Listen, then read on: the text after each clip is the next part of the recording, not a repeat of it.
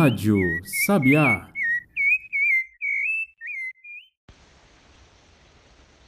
Noite Santa.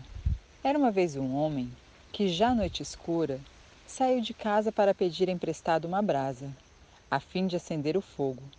Batia as portas das cabanas e dizia: Meu caro amigo, ajude-me, por favor. Minha mulher acaba de dar à luz a um menino. Eu preciso acender fogo para aquecê-la e ao pequenino. Ia de cabana em cabana. Mas a noite já estava muito adiantada. Todos dormiam e ninguém lhe respondia. E o homem caminhava, caminhava. De repente, longe, muito fora da estrada, avistou uma luz. Apressado e ansioso, o homem seguiu naquela direção, na esperança de encontrar auxílio. Porém, com surpresa, viu que não se tratava de uma habitação, mas de uma fogueira ateada ao relento. À sua volta, uma porção de carneiros dormia guardada por um velho pastor, que sentado os contemplava.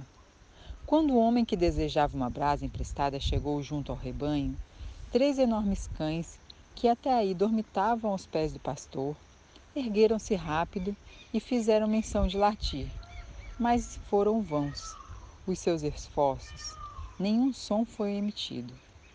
O forasteiro pôde ver então os pelos eriçados dos animais e os afiados dentes muito alvos, cintilando à luz do fogo. Súbito, como movidos por uma única mola, os três cães arremessaram-se ferozmente contra ele, abocanhando-lhe uma perna, o outro a mão, enquanto o terceiro se atirava em seu braço. Porém, nem goelas nem dentes obedeceram aos ferozes instintos. Um homem não sofrera o menor dano. Por isso pensou em se aproximar mais, a fim de obter o que se necessitava. Mas os carneiros, deitados lado a lado, estavam de tal modo juntos que era de todo impossível passar entre eles. Então o homem passou sobre eles, caminhou sobre seus dorsos em direção à fogueira e nenhum animal acordou ou se moveu. Quando o homem estava quase alcançando a fogueira, o pastor olhou. Era o pastor, um velho rude e áspero para com seres humanos. Ao ver o forasteiro, que serenamente se adiantava, tomou o longo cajado que trazia sempre consigo enquanto vigiava o rebanho e o atirou contra ele. Mas o cajado não alcançou seu objetivo. Volteou sobre si mesmo e, rodando, foi cair longe entre o feno. Então, o desconhecido chegou ao pastor e disse-lhe: Bom homem, ajude-me, empresta-me algumas brasas. Minha mulher acaba de dar à luz a um menino e eu preciso fazer fogo para aquecê-la e ao pequenino. Pareceu ao rude pastor que um pedido tão estranho nunca lhe houvera sido feito e preparou-se para recusar. Quando em tempo se lembrou de que aquele homem e os cães não tinham podido morder, que aos seus pés os carneiros haviam se conservado imóveis e que o cajado para não ferir, se tinha tirado no meio do feno. E então sentiu medo. Não ousando negar, respondeu: Leva quanto necessitares. Mas a fogueira estava acesa ao relento. Não havia ali nenhum galho abandonado, somente uma enorme pilha de rubros, carvões. E o desconhecido não trazia consigo nem par nem enxada, como que pudesse transportar uma só daquelas ardentes pedras. Percebendo isso, o pastor repetiu: Leva quanto necessitares. E estava alegre o velho, pois o homem não tinha possibilidade de sequer levar uma brasa. O desconhecido, porém, abaixou-se e, dentre as cinzas, com as próprias mãos, retirou um punhado de brasas e colocou dentro do manto. E suas mãos não foram queimadas, e seu manto nem chamuscado ficou. E as pedras de fogo foram transportadas como se maçãs ou nozes fossem. Quando o pastor viu tudo isso, maravilhou-se. Que noite é esta, pensou ele, na qual os cães não mordem, o rebanho não foge, o cajado não fere e o fogo não queima. E, chamando o desconhecido já de regresso, disse-lhe: Que noite é esta? Que aconteceu para que todas as coisas manifestem bondade? Ao que o homem respondeu: Nada tem, te posso dizer: vem e vê.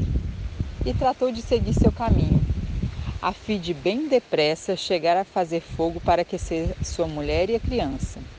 Mas o pastor não queria perder o homem de vista.